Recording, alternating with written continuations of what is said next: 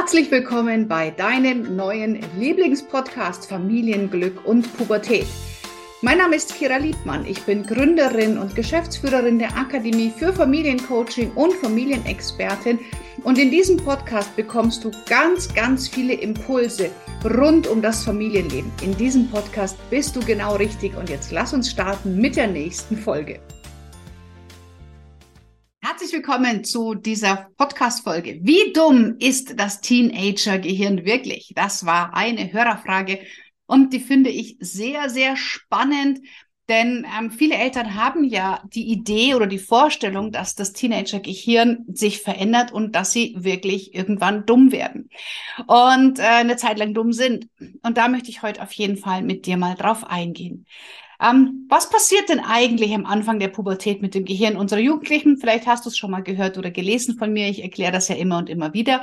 Ähm, das Gehirn unserer Kinder schaltet sich oder Jugendlichen schaltet sich mit 12, 13, je nach Entwicklungsstand, vielleicht mit 14 einmal ab, komplett von hinten, ähm, ja, geht quasi offline und schaltet sich von hinten nach vorne wieder online. Ja, da ist immer das Bild mit dieser langen Lagerhalle, wo so ein Licht nach dem anderen angeht. Das letzte Licht, was angeht, ist hier ganz vorne der präfrontale Kortex. Der präfrontale Kortex ist für logisches Denken, für Planen, für rationales Denken, für vorausschauendes Denken zuständig. Der präfrontale Kortex verabschiedet sich in einen Winterschlaf und wird erst so mit 17 ungefähr anfangen, wieder aufzuwachen. Mit Anfang 20 ist dann ähm, er komplett wach. Das heißt, in dieser Zeit sind die Jugendlichen extrem gefühlsgesteuert. Das heißt, die Amygdala, unser Emotionszentrum, übernimmt erstmal die Regie und die Jugendlichen sind sehr, sehr gefühlsgesteuert.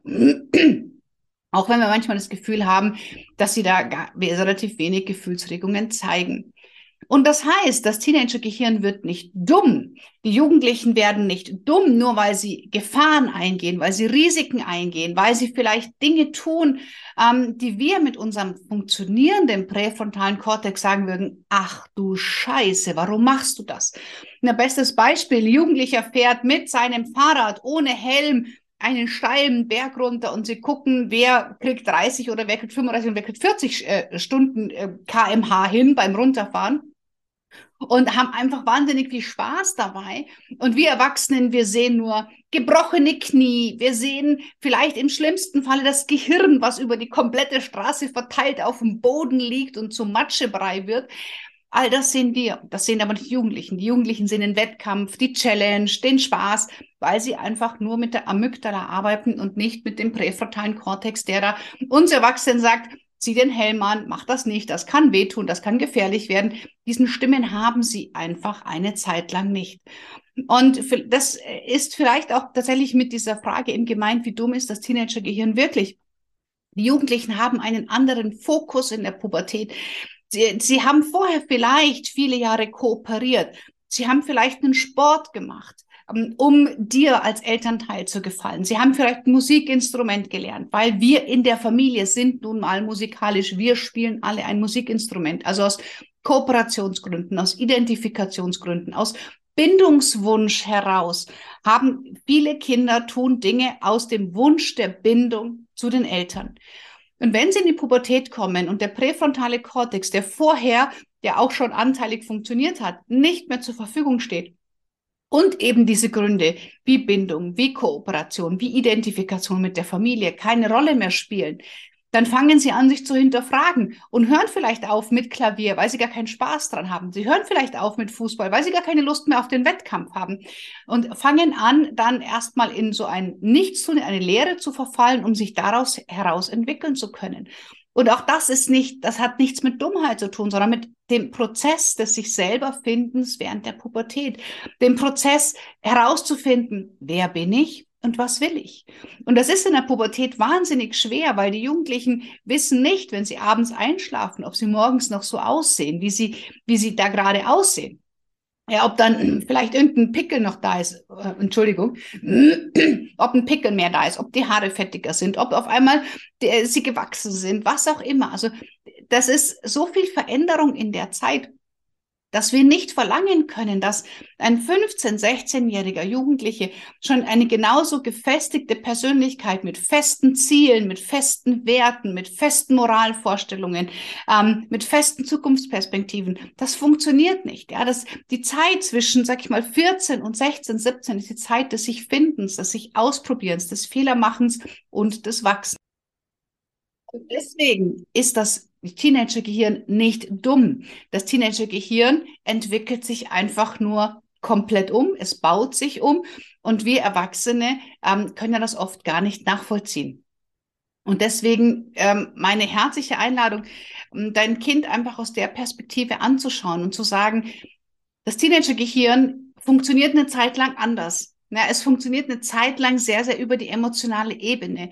Aber das Schöne ist, Du erreichst dein Kind auch über die emotionale Ebene in der Zeit am meisten. Das heißt, du kannst es emotional motivieren, du kannst es emotional ansprechen, du kannst emotional über die Spaßebene, über die Freudeebene dein Kind auch gut abholen oder Zeit mit ihm verbringen. Also man kann das auch durchaus nutzen, um zu sagen, an dem Gefühlswelt kann ich mein Kind auch wunderbar abholen wenn sie es wollen. Manche wollen sie einfach nicht und äh, verbringen halt lieber Zeit mit ihren Freunden als mit der Familie. Und auch das ist okay. Und das ist dann unser Problem als Eltern, wenn wir das nicht aushalten können. Ähm, sondern ja, die Jugendlichen tun das, was sie tun, sich selber entwickeln, ihr Gehirn entwickelt sich, der Körper entwickelt sich, die Hormone entwickeln sich, alles entwickelt sich und wir dürfen uns glücklich schätzen, dass wir unsere Kinder dabei begleiten können. Und ich freue mich jeden Tag darüber, dass ich meine beiden Töchter dabei begleiten darf und es gibt Tage, da gehen sie mir auf den Sack, beide oder auch Kind eins oder Kind zwei. Und es gibt Tage, da nerven sie mich mit ihren Scheißstreitereien.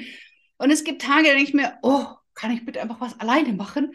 Und dann gibt es Tage, da wird gelacht, da wird gespielt, da gehen wir zusammen aus, da gehen wir ins Kino, ähm, wir unternehmen etwas Schönes. Und da bin ich voller Liebe für meine Kinder. Ja, also auch das ist ganz normal, dass mein die Kinder uns manchmal auch nerven und zur Weißglut bringen. Und trotzdem ist es ein Geschenk, dass wir sie begleiten dürfen. Das heißt ja nicht, dass wir sie weniger lieben, nur weil äh, uns vielleicht der Geschwisterstreit gerade mal eben irgendwie ja den letzten Nerv raubt. In diesem Sinne eine gute Zeit und bis zum nächsten Podcast. Und wenn du ja Fragen hast, dann schick sie mir gerne an podcast@kiraliebmann.de und stell mir auch deine Hörerfragen und ich werde sie sehr gerne hier im Podcast beantworten. Hab eine gute Zeit. Bis bald.